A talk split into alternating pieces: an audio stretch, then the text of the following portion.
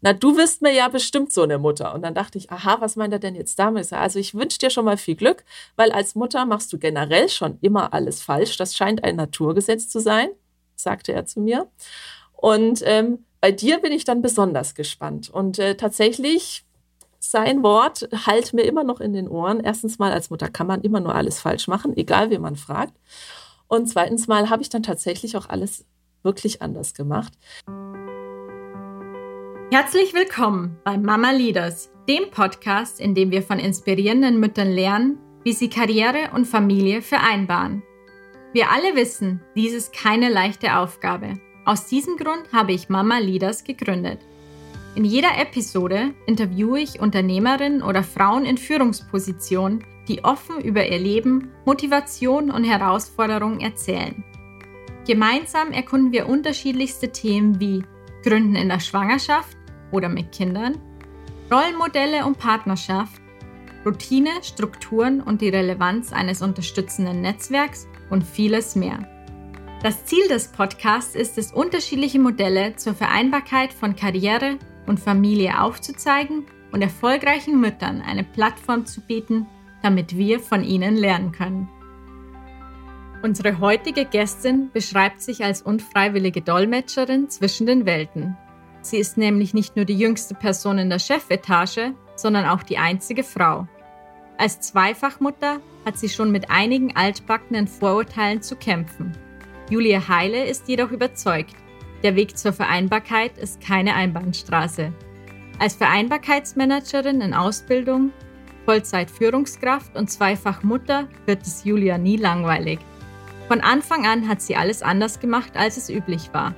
Gleichzeitige Elternzeit gepaart mit Fernreisen und dann wieder voller Elan Vollzeit in den Job eingestiegen. Ganz nach dem Motto Mama sein außerhalb der Norm. Herzlich willkommen, liebe Julia. Schön, dass du dir Zeit genommen hast. Sehr gerne, ich freue mich. Ich mich auch sehr.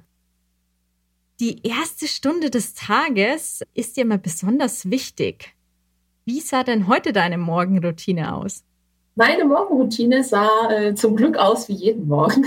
Ich lege da immer sehr viel Wert drauf und ich falle auch schon wirklich ja, so ein bisschen aus der Rolle, wenn ich sie nicht habe. Und zwar ist es die erste Stunde für mich, die ist komplett für mich.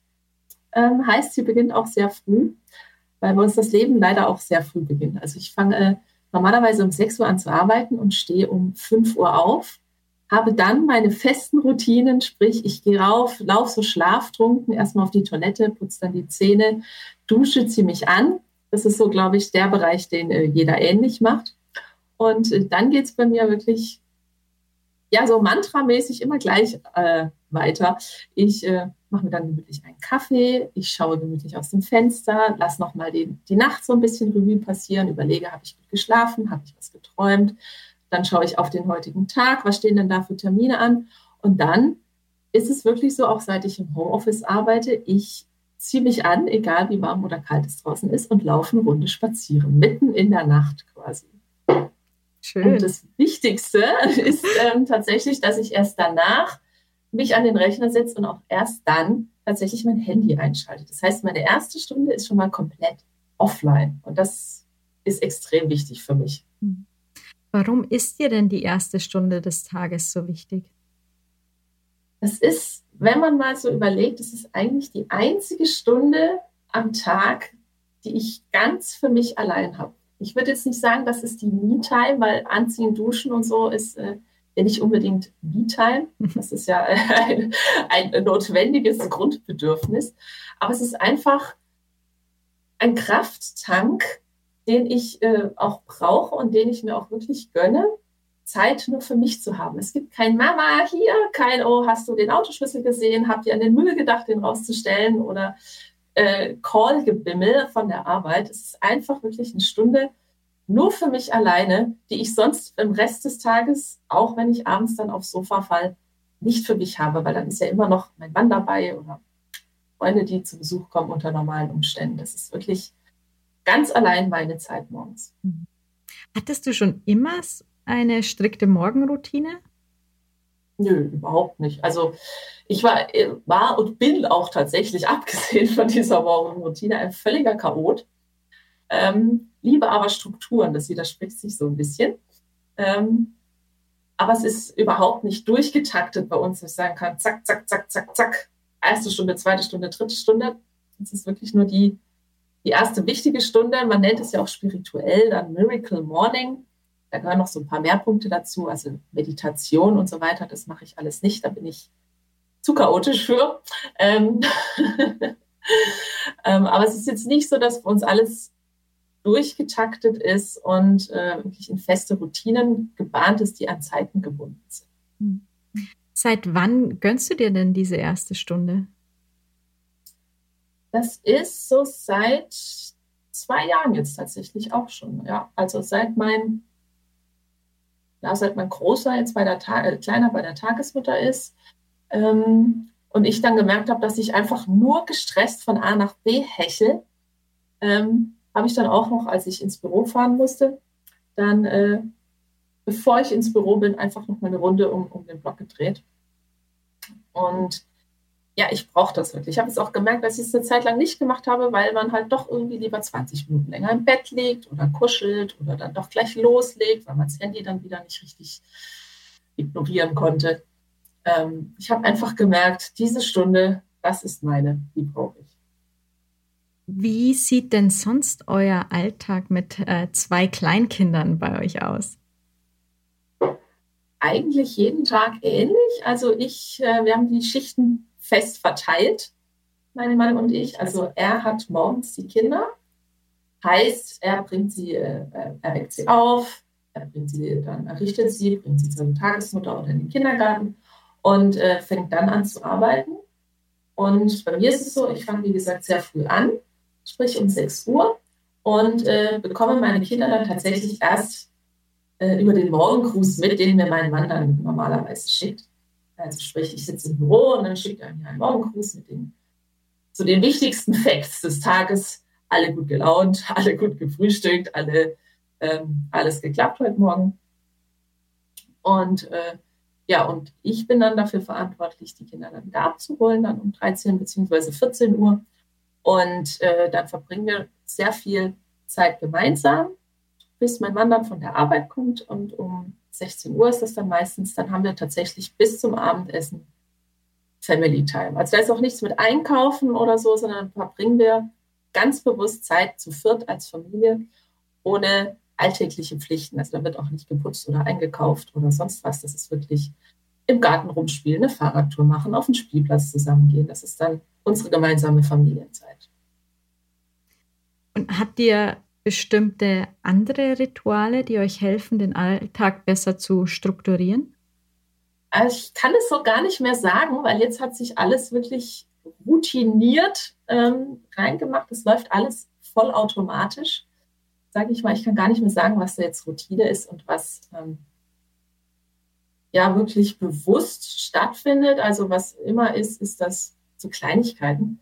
Ähm, wir gemeinsam Abendessen und auch gemeinsam, soweit es geht, also ich mit den Kindern gemeinsam picknicke, also einen Mittagssnack nehme. Mhm. Und danach ist erstmal Ruhephase. Das heißt, wir kommen alle nach Hause, dann gibt es einen kleinen Snack, meistens einen Obstteller oder ein paar Brote. Und dann ist wirklich Ruhephase für uns alle, weil die Kinder sind dann, kommen dann aus ihrer Welt ähm, voller Turbulenzen vom Kindergarten oder von der Tagesmutter. Ich komme ja eigentlich direkt aus der Arbeit und dann setzen wir uns alle gemeinsam hin. Entweder lesen wir zusammen Geschichte oder wir ähm, verbringen wirklich Bewusstsein für uns. Sprich, ich nehme dann tatsächlich ein, ein analoges Buch so zum Anfassen, was für mich als Digitalerin ja was ganz Besonderes ist. Aber sobald ich am Handy sitze, bin ich von diesem Ding abgelenkt. Deswegen bin ich da wieder aufs normale Buch umgestiegen äh, mein Kleiner guckt sehr gerne Bilderbücher an oder spielt dann mit der Eisenbahn und die Große hört meistens Hörbücher und dann verbringen wir mindestens eine halbe Stunde nebeneinander in dieser gemeinsamen Ruhephase und danach beginnt dann wirklich die, die Action. Wenn wir alle wieder ja so auf ein Level gekommen sind, wo wir dann wieder ähm, ja, gemeinsam miteinander arbeiten können und jeder für sich ein bisschen geerdet ist. Sehr schön. Gibt es denn auch Probleme, die im Alltag bei euch auftreten, die ihr regelmäßig meistern müsst? Ja, klar. Wer hat sie nicht? ähm, es hält sich für uns tatsächlich in Grenzen. Also diese klassischen oh Mist, Kind ist krank, wer holt's ab, wer tut was. Das haben wir zum Glück sehr selten. Und wenn, ist das auch klar bei uns geregelt. Also ich bin für alles, was Kindergarten ist, verantwortlich. Mein Mann ist alles, äh, was Tagesmutter äh, im Namen trägt, verantwortlich. Sprich, er holt den Kleinen ab, wenn da was passiert. Ich hole den Großen ab, wenn da was passiert. Ähm, dann haben wir natürlich hin und wieder Terminkonflikte, wenn ich auch mal nachmittags einen beruflichen Termin habe. Ähm, da müssen wir dann ein bisschen organisieren. Aber im Großen und Ganzen sind wir relativ ja, konfliktfrei, sag ich mal, beziehungsweise lassen wir das gar nicht so ran. Also wir sehen da nie irgendwie ein Problem, sondern immer eine Herausforderung und mhm. fragen nicht, ach so ein Mist, wie konnte das denn jetzt passieren, sondern ach, ist ja schön, was machen wir jetzt mit der Situation? Und das ist, glaube ich, auch sehr viel Einstellungssache. Das haben wir am Anfang gelernt, als es dann wirklich drunter und drüber ging und ich gemerkt habe, okay, äh, als ich mit meiner Tochter dann wieder eingestiegen bin in den Beruf, sie war im Kindergarten, ich war bei der Arbeit und immer dieses Gedankenkarussell, da mental wirklich so weit zu sein, dass man nicht in Problemen denkt, sondern in Lösungen. Das war wirklich ein harter Weg, aber seit wir den leben, läuft es auch vollautomatisch. Ihr habt eine Tagesmutter, hast du schon erwähnt. Mhm. Ihr nutzt eine Kita. In welchen Bereichen sucht ihr euch denn sonst noch Unterstützung? Ja, bei uns ist es so, dass wir beide sehr weit weg wohnen von äh, Eltern und Schwiegereltern. Also Oma und Opa haben wir nicht in der Umgebung. Ähm, wir meistern tatsächlich, und das stößt dann auch immer auf Bewunderung, äh, alles zu zweit.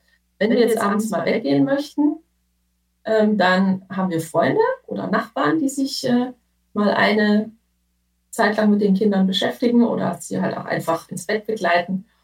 Aber ansonsten, auch wenn wir auf Dienstreisen sind oder mal ein ganzer Tag länger dauert, müssen wir das selbstständig wuppen, weil man kann natürlich auch nicht von seinen Freunden erwarten, ich habe heute hier ein Ganztagesseminar, äh, nimm du mal bitte einen Tag frei und kümmere dich um meine Kinder.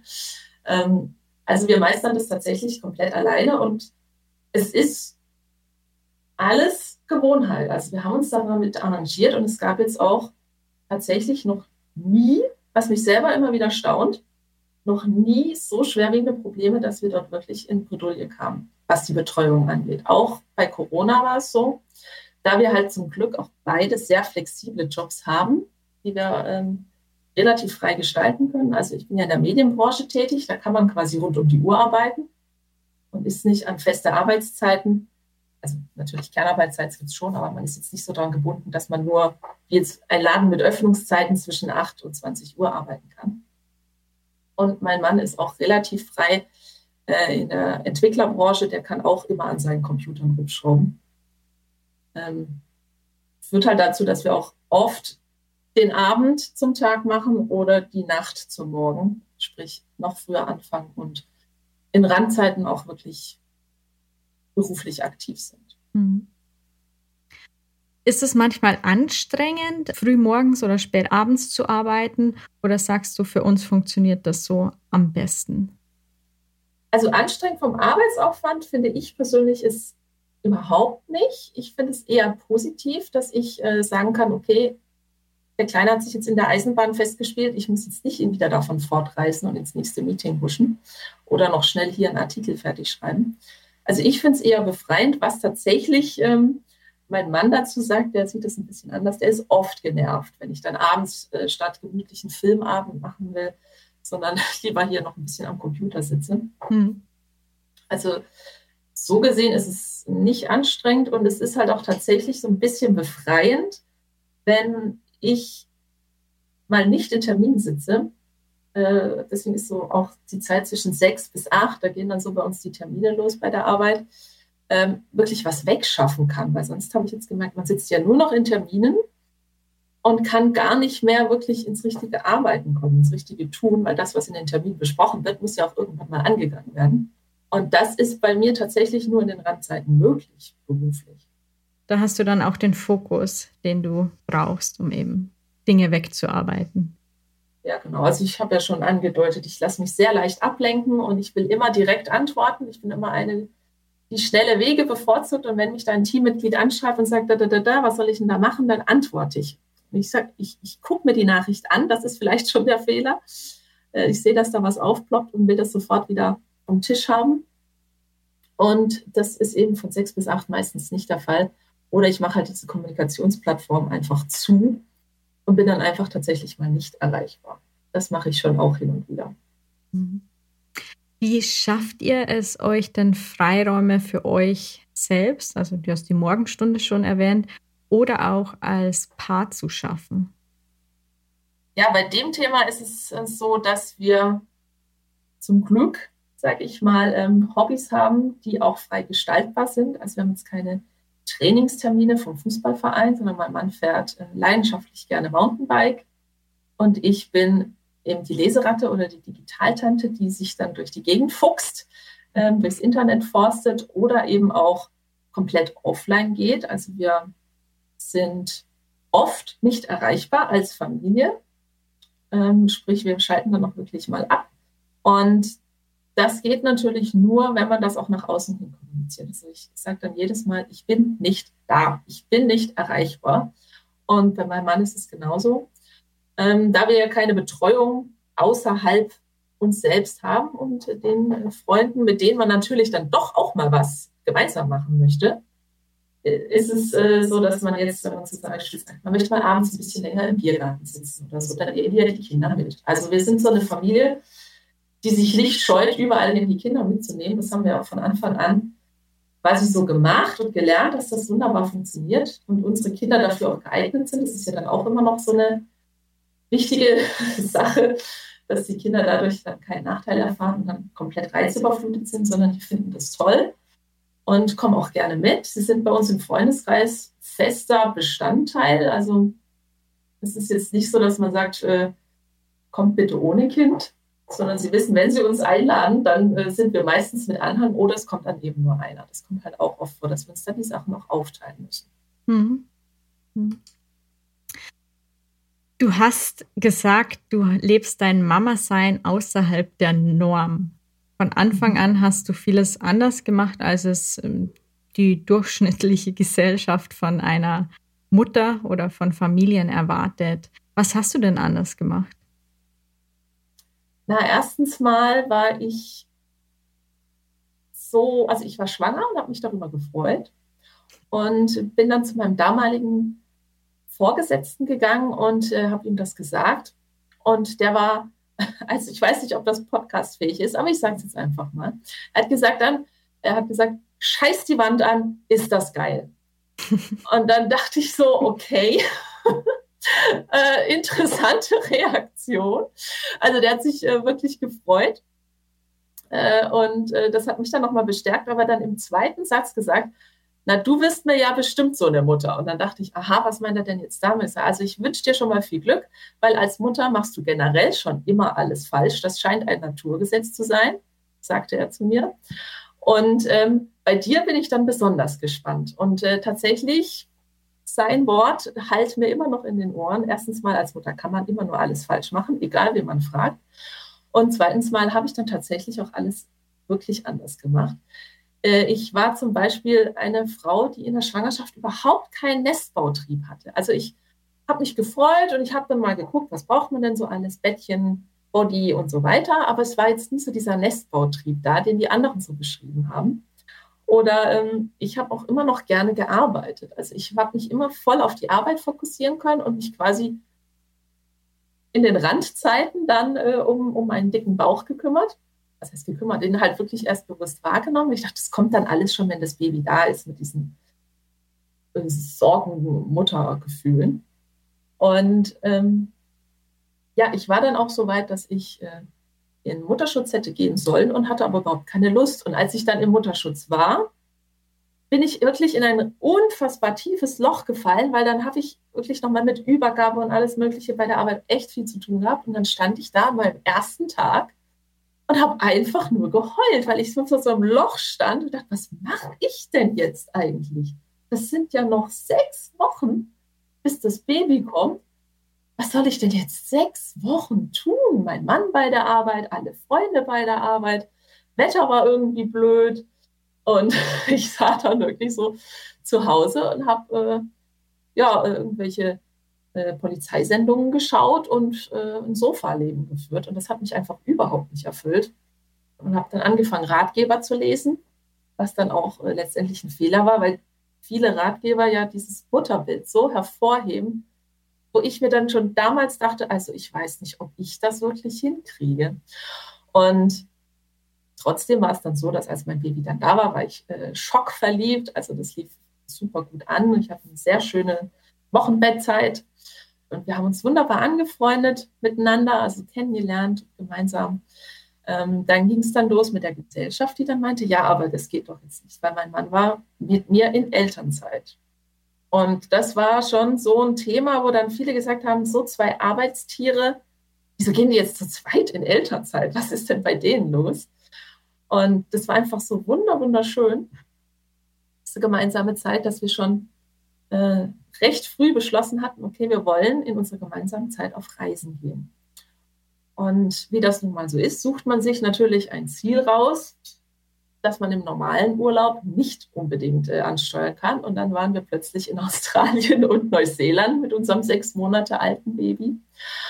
Ja, und haben uns dann dort auf äh, die Reise gemacht zum, zum Elternwerden. Und das war einfach nie was dann auch viele wieder nicht verstanden haben, das war nie so gedacht, dass wir jetzt ein Aussteigerleben führen wollen, sondern für uns war beide klar, wenn wir wieder zurück sind, fangen wir beide auch wieder an zu arbeiten. Aber diese gemeinsame Zeit in Elternzeit zu verbringen, das war für viele so ein Thema, das, das konnten sie einfach nicht verstehen. Und wir haben uns dann auch wieder als Exoten gefühlt.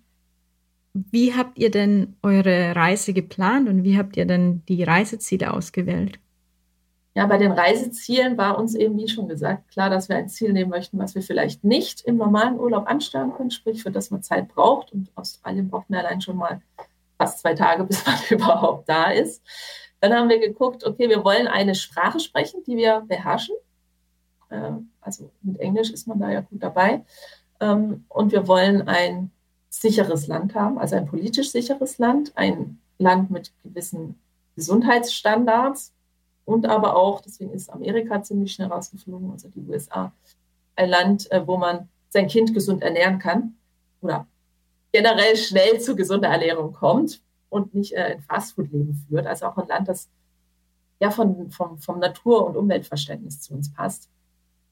Ähm, deswegen sind wir dann tatsächlich nach ähm, Australien gekommen, was natürlich auch mit dem Wetter zu tun hatte, weil unsere erste Elternzeit ging über die Wintermonate die ja dort die Sommermonate sind.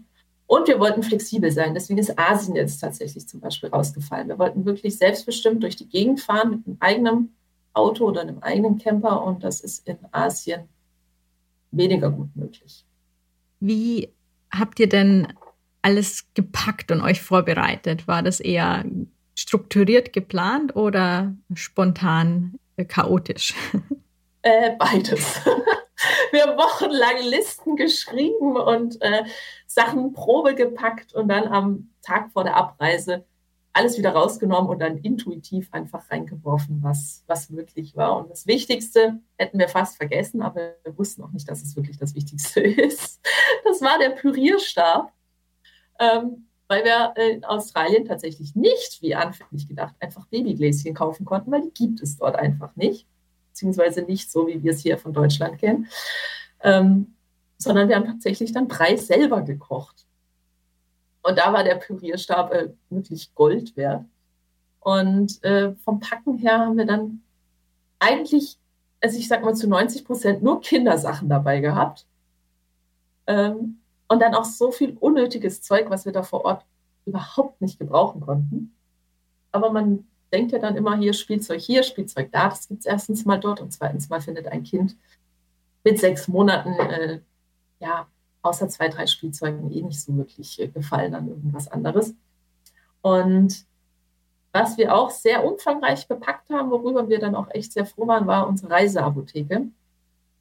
Ähm, meine Schwiegermutter ist Apothekerin und die hat uns, äh, also das war auch schon, also ich sage immer 90 Prozent war Kindersach und 10 Prozent war Medikamente. Die hat uns da versorgt rundherum. Ich glaube, hätte uns da irgendjemand an der Zollfahndung rausgefischt, hätten wir gedacht, wir dealen. Also da wirklich alles dabei. Aber man ist ja dann tatsächlich eher vorsichtig, weil wir wollten ja auch ins Outback und äh, ja, giftige Tiere gibt es halt in Australien. Und äh, deswegen haben wir da sehr vorgesorgt und waren dann auch sehr froh, dass wir ein Handy hatten, äh, weil wir die Anwendung von diesen vielen verschiedenen Sachen gar nicht wirklich geschnallt haben, dann als wir sie teilweise benötigt haben. Was waren denn die lustigsten oder absurdesten Erlebnisse bei äh, euren Reisen mit dem Kind? Erstmal einem Kind und dann vielleicht auch beim zweiten? Ähm, das Lustigste war eigentlich für uns, wie easy peasy unsere Tochter mit neuen Situationen umgeht. Also dieses Learning, wie jetzt, ihr kennt keinen Jetlag, ha, ich bin wach, macht mal Mama, Papa, ich möchte jetzt bitte entertained werden. Also dieses Zusammenwachsen als Familie unter der gleichen Situation, wie jeder andere das dann sieht, das war für uns echt ja ein krasses Learning. Wir hatten von den Bettwanzen im Camper, wo ich dann hauptsächlich komplett verstochen war und alle schönen Urlaubsfotos mit riesen Pusteln auf meinem Körper waren. Ähm, keiner wusste, was das war. Wir dann noch kurz vorm Outback dann mit dem Camper endlich einig wurden, also mit dem Camperanbieter, der uns dann eine Luxusmaschine dann vor die Tür gestellt hat als Ersatzfahrzeug. Das war sehr amüsant. Und dann halt die vielen ersten Male, unserer Tochter, wenn man sie sich jetzt mal anschaut, so das erste Mal hinstehen, das erste Mal, der erste Schritt, der erste Zahn, das ist bei ihr immer grundsätzlich in, äh, in Sommerklamotten barfuß irgendwo zwischen Outback und Regenwald. Und ähm, ja, das war einfach so ein krasses Erlebnis. Und äh, was wir tatsächlich auch erlebt haben, also das, was ja nicht so lustig war, ähm, den australischen Alltag, wo halt tatsächlich Buschbrände dazugehören und äh, so Sachen. Also wir mussten durch einen Buschbrand durchfahren, wir wurden äh, evakuiert und das war alles, ja, das war dann eher der nicht so lustige Teil. Da haben wir gedacht, gut, jetzt sind wir endlich in Neuseeland. Und in Neuseeland haben wir dann gedacht, keine Buschbrände mehr, hier keine Feuerwarnung, alles wunderbar, kommen wir dahin. War Tsunami-Warnung. Ich dachte, ach nö wo sind wir denn jetzt gelandet? Also vom Regen in die Traufe. Welche sonstigen kulturellen Erfahrungen habt ihr auf euren Reisen gesammelt? Also wir haben gerade in Australien, da waren wir noch sehr frisch Eltern, erst so ein halbes Jahr und waren dann in Deutschland so, ja, wie Deutschland nun mal so ist, so eher auf Abstand, was Kinder angeht. Und Kinder sind Privateigentum. Und das Krasse bei unseren beiden Elternzeitreisen und später auch dann im Urlaub ähm, auf Kuba, also vielleicht chronologisch anfangen. Wir waren erst in Australien und Neuseeland, dann mit dem zweiten, mit dem Dachzelt einmal quer durch den Balkan und zurück. Und dann waren wir jetzt noch letztes Jahr oder vorletztes Jahr äh, auf Kuba, auch eine längere Zeit. Und das hat uns so verwundert, wie unterschiedlich die Kultur mit den Familien umgeht. Also Kinder finden einfach, egal wo man hingeht, mehr statt. Die sind viel präsenter. Es ist völlig selbstverständlich, dass man Kinder hat. Keiner entschuldigt sich irgendwie, dass das Kind jetzt gerade einen unterbricht beim Sprechen. Es ist einfach vollkommen normal. Und ähm, auch als ich gestillt habe, ich habe in Rumänien hatte der Kleine so unglaublichen Hunger, da habe ich mitten auf dem Marktplatz meinen Busen aufgepackt, also natürlich dezent und so.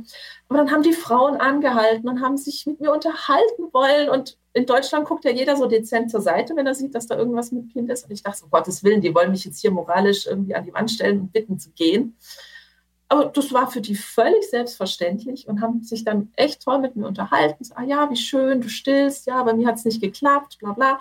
Und das ist einfach so viel normaler. Und das war richtig krass zu sehen oder zu merken, wie Deutschland da doch, ja, also ich will nicht sagen kinderfeindlich ist, aber doch eher ablehnend Kindern gegenüber. Hm. Was würdest du dir denn wünschen, dass sich in Deutschland ändert konkret? Ja, eigentlich genau das. Also das war so schön, auch für die Kinder angenehm, dass sie einfach so angenommen wurden, wie sie sind, dass man ihnen neugierig entgegnet und nicht so von oben herab ähm, begegnet, sondern sie einfach mehr teilhaben lässt am, am, kompletten kulturellen Leben. Also, dass man in der Kirche oder bei, bei Stadtfesten nicht sagt, pst, pst, Ruhe jetzt, du hast jetzt hier gerade mal nichts zu melden, sondern dass sie einfach Kind sein dürfen und einfach auch Teil dieser Gesellschaft sind und nicht irgendwie so ein Anhängsel, ein unliebsames. Das würde ich mir schon auf jeden Fall deutlich mehr wünschen. Mhm. Wie lange wart ihr denn immer unterwegs auf euren Elternreisen? Australien und Neuseeland haben wir quasi überwintert. Da waren wir vier Monate, also ein Vierteljahr unterwegs. Ähm, Gleiches auch bei der Balkantour, da waren es fünf Monate. Und äh, Kuba waren wir am normalen Winterurlaub, also dreieinhalb Wochen, vier Wochen, so um den Dreh. Hattest du Rollenvorbilder im privaten oder beruflichen, die dir andere Wege aufgezeigt haben als die Norm? Jein. Also ich habe eine sehr untraditionelle Kindheit, sage ich mal. Also ähm, bin ein uneheliches Kind, weswegen sich meine Großeltern väterlicherseits schon mal komplett von mir abgewendet haben. Also ich habe die nie gesehen. Ähm, ich war so ein klassisches Scheidungskind, obwohl sie ja nicht verheiratet waren. Sprich, ich habe meinen Vater jeden Freitag sehen dürfen und das war für mich dann immer das Highlight. Weil wie das immer so ist, die Papas dann natürlich ganz tolle Sachen machen und die Mamas dann den Alltag wieder abfallen müssen. Ähm, meine Mutter war allerdings noch studierend. Ähm, das heißt, ich war auch nicht so wirklich ein Wunschkind. Ich war ein, also Unglück klingt jetzt blöd, aber ich war ein Zufallskind, sagen wir mal so. Und äh, bin dann auch sehr viel bei meinen Großeltern aufgewachsen. Und immer wenn ich nach Vorbildern gefragt wird, sage ich, ich habe ein absolutes Anti-Vorbild, obwohl ich sie wirklich sehr mochte es sind meine Großeltern, weil die dieses unglaublich krass patriarchische Rollenbild vorgelebt haben und sich gegenseitig so in ihrer Macht ausgespielt haben. Also meine Oma hat äh, quasi den Kühlschrank immer leer geräumt, damit mein Opa nicht sich alleine was zu essen machen kann. Und mein Opa hat dann andererseits ihr immer das Geld vorenthalten, damit sie bloß nicht auf die Idee kommt, irgendwas ohne ihn kaufen zu können. Und das war für mich so prägend, ähm, ich weiß nicht, wie diese Ehe zustande kam, aber ich weiß äh, auch nicht, also sie wurde zu Ende geführt, bis beide gestorben waren. Aber ich wäre verrückt geworden in so einer Ehe. Und dann komme ich, kleiner äh, Wirbelwind dazwischen. Ähm, die haben mich dann eben aufgenommen, als mit meiner Mutter dann auch irgendwie, also lange Geschichte, verkracht wurde. Und ja, das war so das Anti-Beispiel. Und beruflich war es tatsächlich so, dass ich da dieses Frauenbild gar nie erfahren habe. Also ich habe unglaublich viele ähm, Nebenjobs gehabt während meiner Jugend und auch in meiner Studienzeit. Ich habe Zeitung ausgetragen, ich habe in der Bäckerei gearbeitet, in der Pizzeria und ich hatte ähm, auch im Baumarkt immer oder immer wieder auch Chefinnen. Und für mich war das vollkommen klar, eine Frau kann auch Chefin werden. Ich habe das gar nie in Frage gestellt. Und auch eine Mutter kann Chefin werden. Und ich muss auch sagen, viele meiner Vorgesetzten, äh, die ich wirklich, ähm, mit denen ich am besten klarkam und die mir auch am besten ja was vorgelebt haben, waren Frauen. Und für mich war das deswegen gar nicht so wild, ähm, dass ich jetzt ein Vorbild brauche, ein weibliches oder ein männliches. Ich hatte eine Bloggerfamilie verfolgt, ähm, die äh, ist heute nicht mehr unterwegs. Aber da war das Elternzeitreisen noch ganz, ganz neu, beziehungsweise waren die die ersten, die das gemacht haben. Und die haben mir dann gezeigt, okay, vielleicht kann man ja da auch in Urlaub fahren und so, weil ich eben viele Anti-Beispiele hatte. Und die haben immer gesagt, ja, das Leben ist vorbei, wenn du Kinder bekommst. Deswegen lebe vorher. Geh vorher auf Auslandsreise, äh, mach vorher deine Karriere und äh, wenn ein Kind kommt, ist dein Leben vorbei, so nach dem Motto. Und du hast dann entschieden, du machst es anders. Ja, ich habe entschieden, ich muss das anders machen, weil sonst gehe ich zugrunde und dann bin ich auch keine gute Mutter. Du hast gesagt, Vereinbarkeit ist keine Einbahnstraße. Was meinst du denn damit? Ja, das ist äh, eigentlich ziemlich schnell erklärt. Ich meine damit, dass die Frau, wenn sie nach der Elternzeit wieder in den Job zurückkehren möchte, sich nicht unbedingt A, dem Job oder der Arbeitsstruktur eines Unternehmens unterwerfen muss, sondern da einerseits auch der Arbeitgeber ähm, entgegenwirken kann mit flexiblen Arbeitsmodellen oder auch alternativeren Arbeitsmodellen. Aber ich meine damit auch, und das äh, wird meiner Meinung nach sehr oft unterschätzt, eine faire Elternschaft oder eine gleichberechtigte Partnerschaft, weil ich erlebe immer wieder auch in meinen, in meinen Online-Kursen, die ich gebe für Frauen, die sich genau auf diese Situation vorbereiten, nämlich auf den Wiedereinstieg in den Job, dass der Partner eigentlich gar nicht so involviert wird in den kompletten Alltag, den eine Mutter hat oder auch die Kinder. Also die kapseln sich so ein bisschen absichtlich ab und äh, leben ihr Leben parallel zu ihrer Frau oder ihrer Partnerin und ihren Kindern. Und das finde ich extrem traurig. Ähm, deswegen sage ich immer, Vereinbarkeit ist keine Einbahnstraße, weil eben auch in der Partnerschaft, auch im Unternehmen und vor allem auch in der Gesellschaft die Grundlagen erstmal dafür geschaffen werden müssen, dass es funktionieren kann, das große Thema Vereinbarkeit. Hm. Wie schafft man es denn dann, dass Vereinbarkeit nicht nur einseitig gelebt wird? Ja gut, also ich kann immer nur meinen Weg empfehlen. das ist total verständlicherweise nicht jeder Mann bzw. jeder Frau Sache.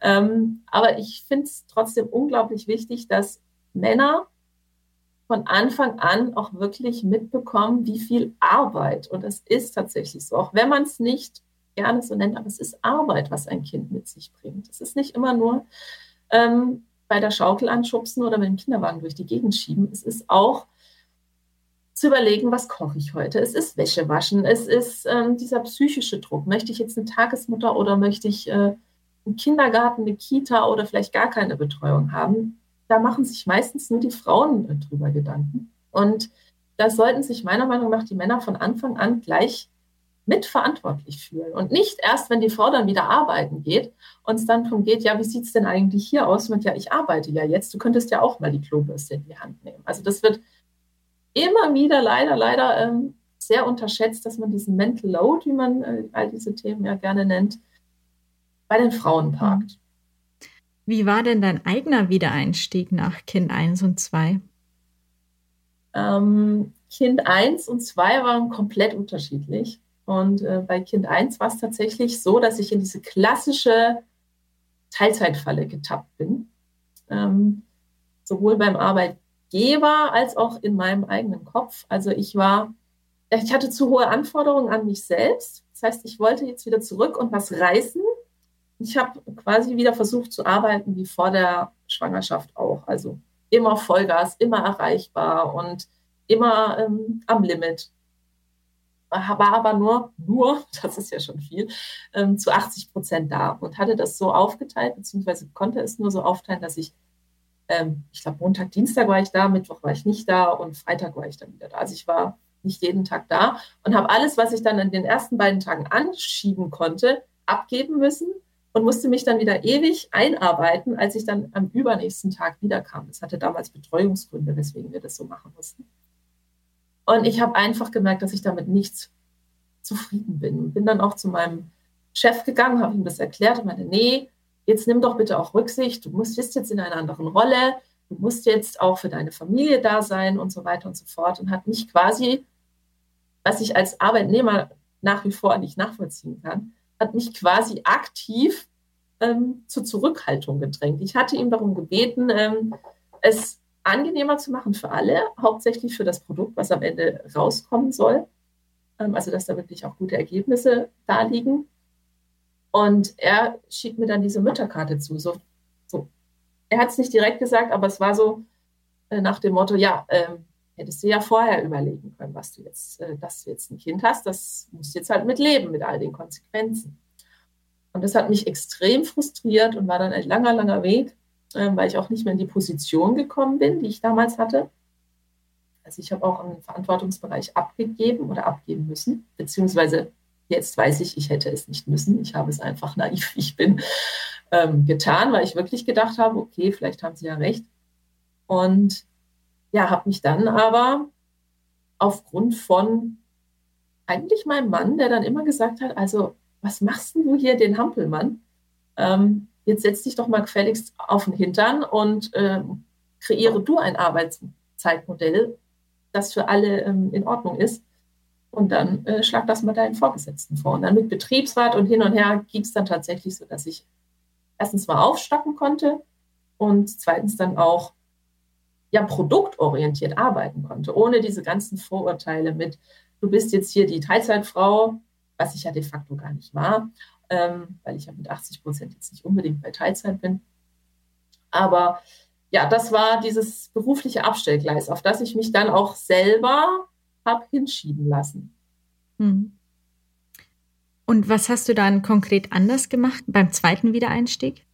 Ja, ganz getreu dem Motto, anders als der Norm bin ich ja mit oder trotz ich mag das Wort trotz nicht, aber ich sage es jetzt trotzdem, trotz Kind ähm, aufgestiegen in die Führungsetage und äh, war dann plötzlich die einzige Frau im Führungskreis und dann noch die jüngste und dann auch noch Mutter. Und habe dann meinem Chef, oder meinem dann Chef, sprich dem Geschäftsführer, ja, in sehr vielen Gesprächen, und das war wirklich sehr befruchtend, glaube ich, für beide, gesagt, dass ich nicht auf meine Mutterrolle herunter reduziert werden möchte. Also ich weiß, dass ich Kinder habe. Es ist mir durchaus bewusst, äh, dass ich damit auch eine Verantwortung trage. Aber ich möchte auch, ähm, ich habe es gesagt, ähm, schauen Sie, sehen Sie es doch bitte so, die Arbeit ist auch ein Baby von mir. Und dieses Bild hat ihn dann ja tatsächlich dazu animiert, zu sagen, okay, die hat das schon im Griff, die lasse ich mal machen. Und ich habe dann aber auch wirklich regelmäßig Feedback ähm, eingefordert. Ich habe mir dann am Anfang, haben wir wirklich jede Woche eine Stunde zusammengesessen und gesagt, das und das und das sind meine Projekte. Ich würde das und das jetzt so priorisieren. Also ich habe ihn immer mitgenommen ähm, und dadurch auch das Vertrauen geschaffen, nicht um es zu missbrauchen, sondern einfach um zu zeigen, dass ich es trotzdem, wieder das Wort trotzdem, dass ich es trotzdem schaffe, beides miteinander zu vereinen und dass er mir in dem Fall vertrauen kann. Und das war so von Anfang an, den Chef ganz anders mit ins Boot zu nehmen, was unglaublich viel Selbstbewusstsein braucht. Also beim ersten Kind hätte ich das auch noch nicht hingekriegt. Da sah ich mich ja immer noch als Rabenmutter. Ähm, aber das hat wirklich so den Kick gegeben, da auch wirklich äh, erfolgreich weitermachen zu können und auch letztendlich einen guten Job dann zu machen. Weil es geht ja nicht darum, dass ich mir jetzt hier wunderbar äh, leisten kann oder dass ich groß Karriere mache, sondern dass halt das Endprodukt wofür ich den ganzen Tag eigentlich vom Computer sitze, auch was für die Firma bringt. Was wäre denn dein Plan B gewesen, wenn es mit der Fremdbetreuung nicht geklappt hätte? Äh, das haben wir gar nicht so genau äh, bedacht. Tatsächlich. Also wir haben gemerkt, Kind 1 und Kind 2 sind sehr unterschiedlich. Also meine Große ist eine Rampensau. Je mehr Action, desto besser. Ähm, von dem her war also auch schon in Australien klar, die hat gar kein Problem, äh, mit anderen Kindern in Kontakt zu kommen oder sie braucht halt Remi Demi. Ich habe dann auch sehr schnell gemerkt, als wir dann wieder zu Hause waren, ich bin ihr nicht genug. Also sie brauchte da wirklich anderweitige Beschäftigung. Und von dem her war das mit dem Kindergarten für uns völlig klar. Und beim zweiten war es aber dann tatsächlich anders als Plan. Also wir hatten in der gleichen Kita dann einen Platz. Das ist Kita und Kindergarten integriert, deswegen komme ich da mit dem Wording immer durcheinander. Aber sie hatten für ihn auch, war er oder wäre er ja sieben Monate gewesen, als er in, in Eingewinnung kommen sollte. Und dann haben wir gesagt, n -n, also nee, der ist nicht Typ Kindergarten oder Kita. Der geht uns da unter. Also er ist nicht so sonderlich anhänglich gewesen, aber er ist eher der ruhige, der gemütliche, der Beobachter. Und der wäre bei so vielen Kindern tatsächlich ähm, ja untergegangen, war unsere Befürchtung. Und dann standen wir da und haben gedacht, was machen wir denn jetzt? Also wir haben beide vorgehabt, wieder zu arbeiten und haben dann gesagt, okay, wir überlegen, wie es mit Tagesmüttern läuft. Relativ kurzfristig, weil äh, das war, glaube ich, drei Monate davor. Dazwischen waren wir noch irgendwie unterwegs. Das mussten wir dann alles hoppla hopp in die Wege leiten und haben dann sehr viel Glück gehabt mit unserer jetzigen Tagesmutter. Aber wäre das nicht gegangen, wären wir offen gewesen für alle Optionen, ähm, haben aber nicht gesagt, wer in der Karriere jetzt zurücksteckt. Also es ist ja nicht wirklich zurückstecken, es ist einfach nur andere Prioritäten setzen. Ja, Modell Au pair wäre dann noch so in Frage gekommen oder ähm, Wochen schichtweise arbeiten oder projektiertes Arbeiten oder Zeitkonto anschaffen gibt es ja echt viele, viele Modelle, die man dann angehen kann, auch wenn man keine Betreuung hat. Und jetzt in Corona war, fand ich es auch extrem spannend zu sehen, wie sich dann doch beides vereinen lassen muss mit Lockdown und Co. Und viele hatten halt tatsächlich keine Betreuung und äh, auch wir hatten keine Betreuung. Und dann lief das beides irgendwie parallel und äh, alle auf dem Zahnfleisch. Aber ja, es geht immer alles. Die Frage ist nur, was dabei auf der Strecke liegt. Und unsere Plan B-Option wäre dann tatsächlich äh, erstmal Au pair gewesen. Wie managst du denn deine Führungsposition aktuell mit zwei Kindern? Und vielleicht auch Unterschied äh, vor und während Corona? Ähm, ja, ich werde oft gefragt, kommt denn noch ein drittes Kind? Dann sage ich, wieso? Sind ja, mit drei Kindern kannst du doch dann nicht mehr arbeiten. Ich, wieso? Was hat denn die Anzahl meiner Kinder mit der Qualität in meinem Job zu tun? Ähm, sage ich natürlich immer ein bisschen provozierend. Aber äh, es ist tatsächlich so, dass seit Corona bei uns die ganze Teamkommunikation sehr viel schneller und flüssiger funktioniert, weil alles nur noch digital stattfindet. Und ich war vorher immer im Büro, eigentlich nur in Präsenzmeetings und war halt nie greifbar. Dann hat man mich immer mal so zwischen äh, Meeting A und Meeting B erwischen müssen. Dann konnte ich mich nie in dieses Thema wirklich reinfuchsen und es wurde schnell eine Entscheidung gebraucht und gesagt, ja machen oder ja nicht machen oder lass uns später reden und das war dann irgendwann spät abends. Und das hat sich jetzt seit und während Corona deutlich verbessert, weil ich eigentlich sehr viel involvierter bin und auch mein Team sehr viel involvierter ist in dem, was ich tue. Also wir haben jetzt umgestellt von einmal die Woche ähm, Team-Meeting, wo wir alles immer auf den Tisch gepackt haben. Der und der hat die Projekte, ähm, haben wir jetzt umgestellt auf täglich 20 Minuten. Und ähm, das bringt extrem viel. Erstens mal im Socializing, weil man natürlich mit den Leuten auch wieder in Kontakt geht, sie auch mal sieht. Ähm, wir machen regelmäßig kleine Breakouts, heißt, ähm, äh, mit diesem Tool kann man sich dann so verschiedene Gesprächspartner automatisch zuweisen, mhm. um einen virtuellen Kaffee miteinander zu trinken. Und dieser Switch vom wöchentlichen zum täglichen hat uns extrem viel gebracht und ich finde auch produktiv weiter nach vorne gebracht, weil wir einfach sehr viel kürzere Informationswege haben und jeder in jedem Thema mehr oder weniger drin ist. Und das hat uns eigentlich eher befördert. Und ähm, wir machen jetzt auch so Späße wie, äh, wir spielen jeden Tag ein, ein Teamspiel, uns mal eine, eine virtuelle Bombe entschärfen, so gemeinsam als Teamwork. Und äh, das bindet natürlich auch nochmal extrem. Was auch extrem lustig ist, ist äh, die Kinder, die dann während dem Lockdown zu Hause natürlich bei dem einen oder anderen Meeting mit waren.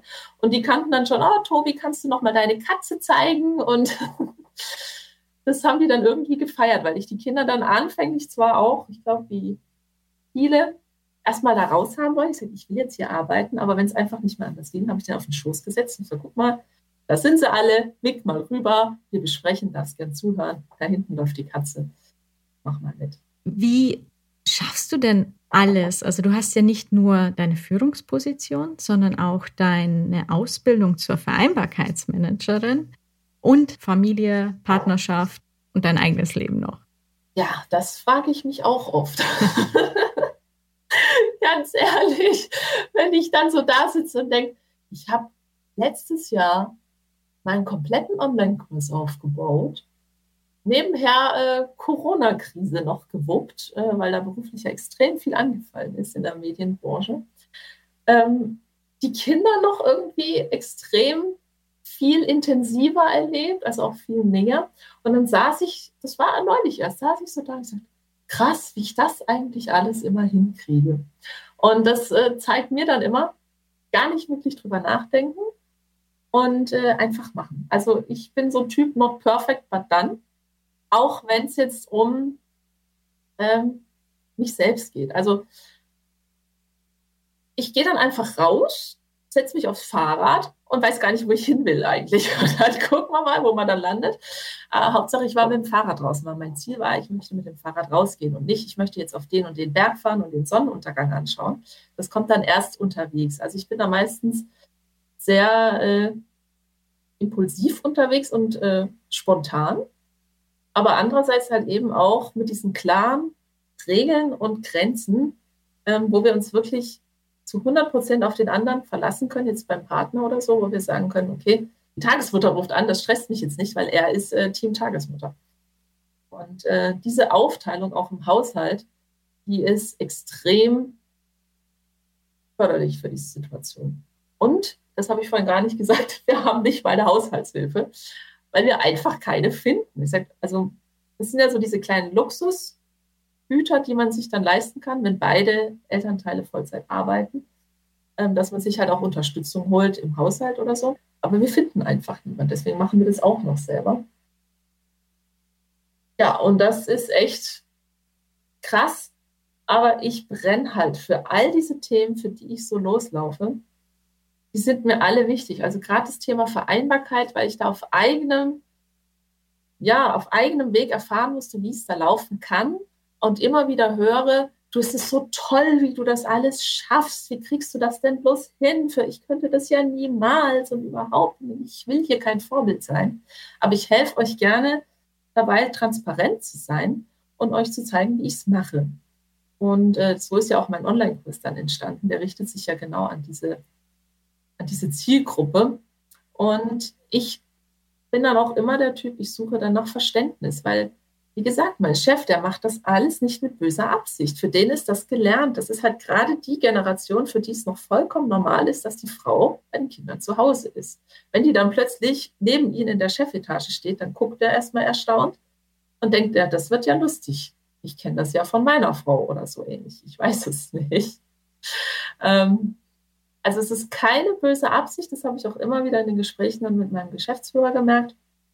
Ist einfach eine andere Welt und eine andere Generation und äh, auch ein Stück weit diese Opferrolle, in die man sich reindrängt. Und ich bin eher Typ, bevor ich mich jetzt hinsetze und sage, das ist jetzt nun mal so, ähm, ich bin jetzt hier gerade ein bisschen überfordert, setze ich mich hin, atme tief ein, atme tief aus und sage dann, okay, dann gehen wir es an. Und ich bleibe nicht lang sitzen im Teil des Jammers, sondern ich gehe es dann an. Und wo die Energie jetzt wiederum herkommt, ich weiß es nicht, viel Kaffee, ähm, Kaffee, Kinderlachen und Karriere. Also das motiviert dann halt mich zumindest extrem dabei weiterzumachen. Hm. Du hast es schon ein bisschen angesprochen, spannende Gespräche mit deinen Kollegen in der Chefetage. In welchen Bereichen musst du denn Übersetzungsarbeit leisten und was sind vielleicht die Sprüche oder Vorurteile, die du versuchst klarzuziehen? Mm, also es geht immer so ein bisschen in die Richtung, schafft die das denn eigentlich? Und gerade als ich neu war in diesem Führungsteam, war ich ja nicht neu. Also ich hatte quasi drei äh, Klischees erfüllt. Erstens mal war ich eine Frau, dann war ich auch noch eine Mutter und dann war ich äh, ja äh, schon im Team drin. Ist die Frage, wie ist die denn auch gekommen? Und dann wurde natürlich auf Mitarbeiterebene natürlich so der Klassiker, ah, die hat sich bestimmt hochgeschlafen oder den Chef schöne Augen gemacht. Wurde definitiv äh, äh, thematisiert, weil es halt einfach untypisch war. Aber ich bin nicht die erste Frau, die dort im Führungskreis war, aber ich bin halt die erste, die in diesem Unternehmen dann auch in den Führungskreis aufgestiegen ist und dann noch dazu als Mutter und dann auch noch in einem äh, Unternehmensbereich, den es vorher gar nicht gab, nämlich dem digitalen. Das heißt, ich wurde so von Anfang an auch in der Führungsebene dann so erstmal kritisch beäugt, so von wegen, es ist ein Thema digital, womit ich jetzt so als 50 bis 65-Jähriger schon Berührungsängste habe teilweise, also damals, 2017 zumindest. Mittlerweile ist das ja alles völlig normal, dank Corona. Ähm, dann ist es eine Frau, wie soll denn das funktionieren? Und dann auch noch mit so jungen Kindern und die wird ja bestimmt gleich wieder schwanger. Und das habe ich dann immer so ein bisschen gespürt, äh, beziehungsweise ihnen untergejubelt, diesen Gedanken, dass ich mir quasi ihre Meinung aufstülpe. Also ich habe so interpretiert, Gedankenkarussell, was könnten die jetzt alles von mir denken? Und dann habe ich festgestellt, es macht eigentlich gar keinen Sinn, alles immer nur auf mich zu beziehen. Und da bin ich auch wieder in diese klassische Opferfalle getreten. Ich das sagt er jetzt bestimmt nur, weil ich eine Frau bin oder weil ich eine Mama bin oder was weiß ich. Und das sagt er jetzt nicht, weil ich gerade selber ausgesendet habe, dass ich äh, ja irgendwie gerade nicht äh, bei diesem Thema sinnvoll was beitragen kann. Dann haben ich gedacht, die denken bestimmt, ich bin jetzt schon beim Kind abholen, bla bla bla, weil ich es halt einfach gerade nicht gut performt habe. Ähm, was natürlich gerade am Anfang immer mal wieder passiert ist, wenn mir irgendwelche Namen entfallen sind und so weiter und so fort. Ich habe jetzt dann, mal abgesehen davon, dass dieser Generationsclash, der dann auf uns zukam oder der dann äh, stattfand, ähm, gemerkt, es ist gar nicht so Thema von Mann und Frau das wird immer nur so drüber gestülpt. Es ist einfach ein Generationenthema, dass das Ganze so in Reibung bringt. Und dann kommen dann wieder so Momente, die dann auch frustrieren. Sagen, oh, ähm, die Dixbums hat äh, angekündigt, sie wird heiraten. na dann schauen wir mal, wie lange die noch da ist. Ich mich dann hinstelle und sage, Leute, Jungs, habt ihr schon mal von der Elternzeit für den Mann gehört? Und äh, es kann auch sein, dass Männer einfach ausfallen, weil sie Elternzeit nehmen. Das ist nun mal gerade Thema bei den jungen Familien. Und dann denken sie, ja Quatsch, ein Mann nimmt doch keine Elternzeit. Was ist passiert? Kurze Zeit später sagt ein Kollege, er möchte gerne Elternzeit haben. Und das wird dann totgeschwiegen. Also es ist ja manchmal wirklich zum Haare raufen, aber andererseits finde ich es auch wirklich eine wertvolle Arbeit, zu wissen, wie diese ganzen Systeme funktionieren und warum das Thema Frauen in Führung und Frauenquote und so weiter einfach so wichtig ist.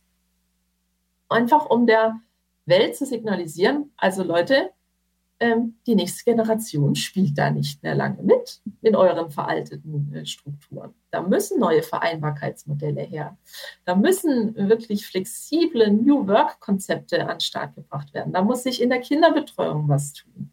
Also flächendeckend auch auf dem Land. Also da muss so viel passieren, damit die Unternehmen nicht in 10, 20 Jahren sagen, ich habe gar keine Mitarbeiter mehr, was mache ich denn jetzt? Woran liegt das denn überhaupt? Und ja, das sind diese klassischen Reibungspunkte, die wir immer wieder stoßen, aber wo ich auch selber immer wieder merke, ich interpretiere oft sehr viel einfach nur hinein. Also ich wurde neulich, kann ich ja mal sagen, gefragt, ob ich äh, meine Tage habe, weil ich wieder etwas zickig reagiert habe im Führungskreis.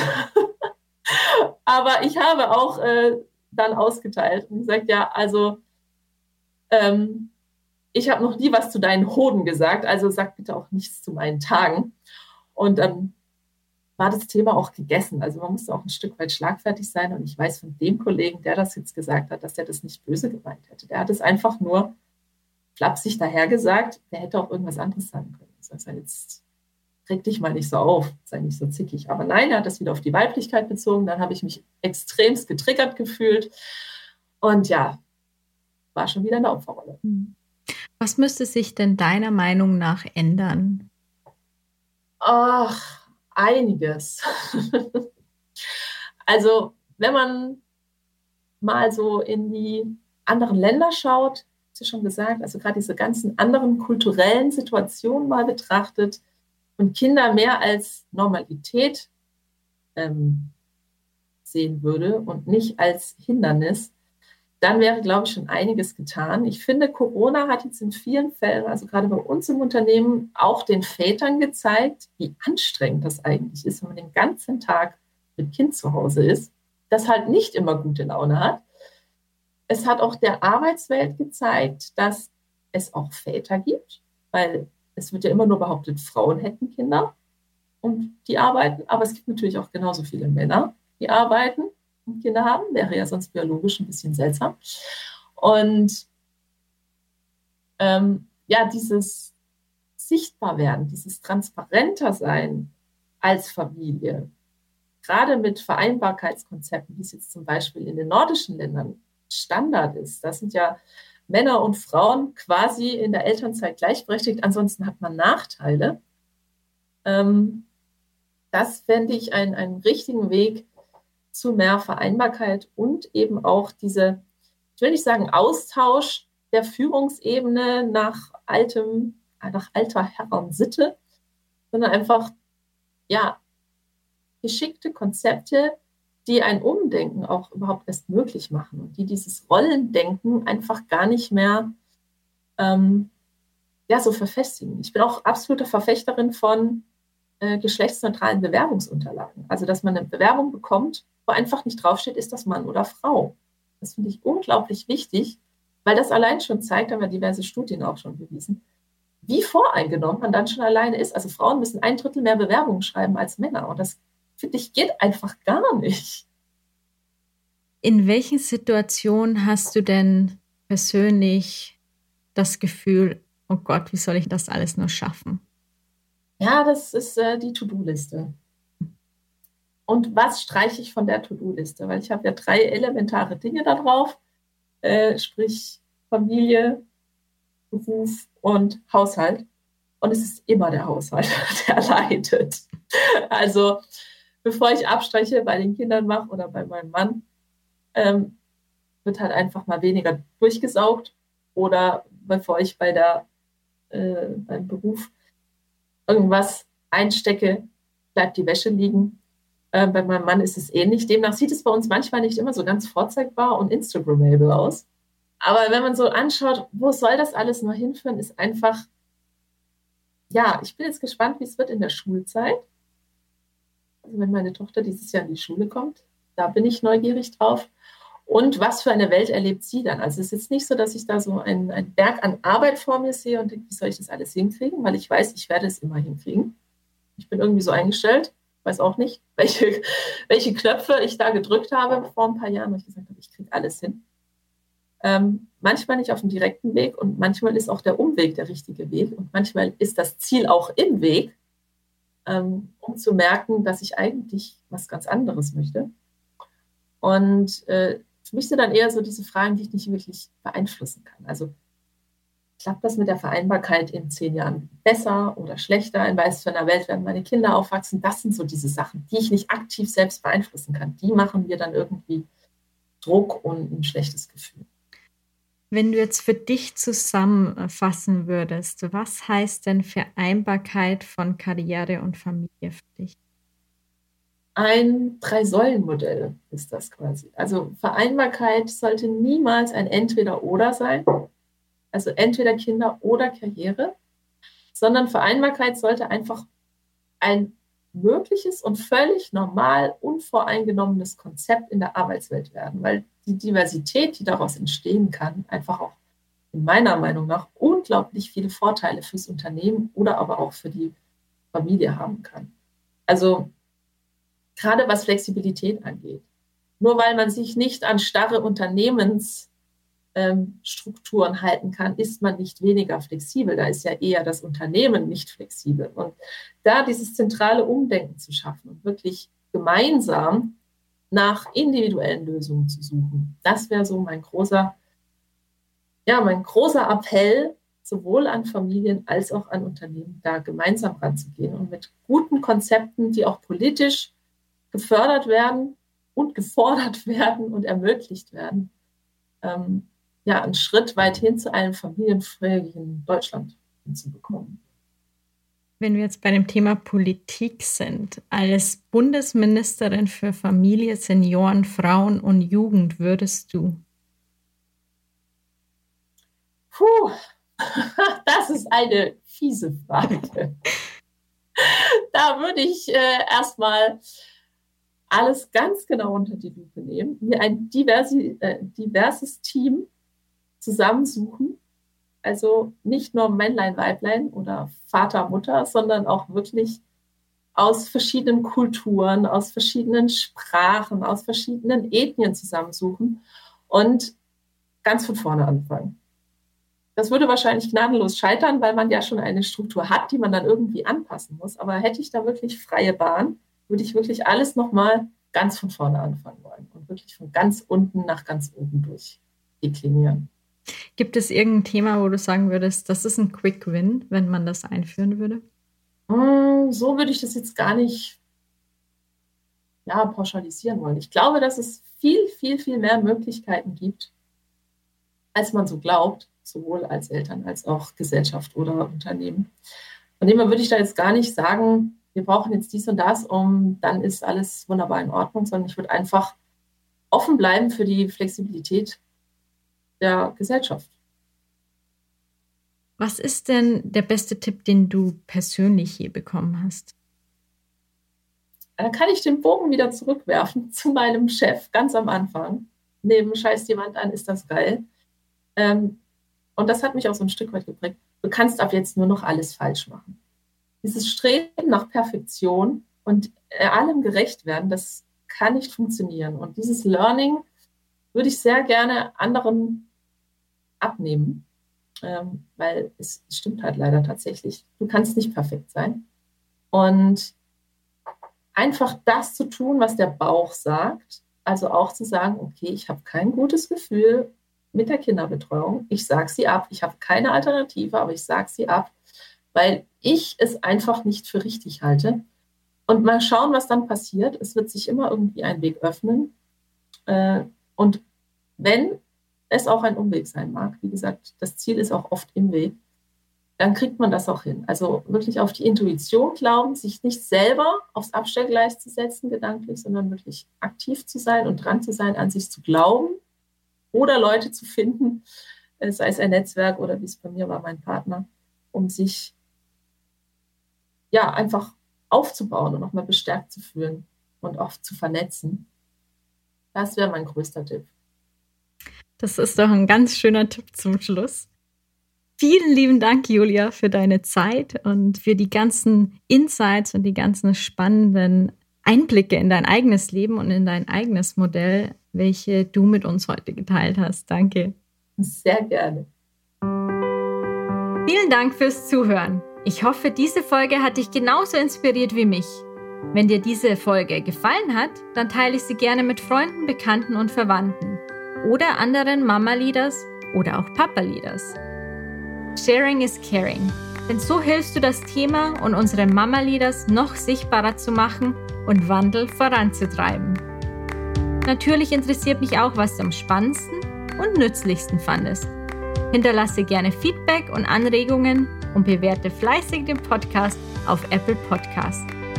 Wenn du die nächste Folge nicht verpassen willst, dann folge Mama Leaders auf Instagram oder abonniere den Podcast auf der Plattform deiner Wahl.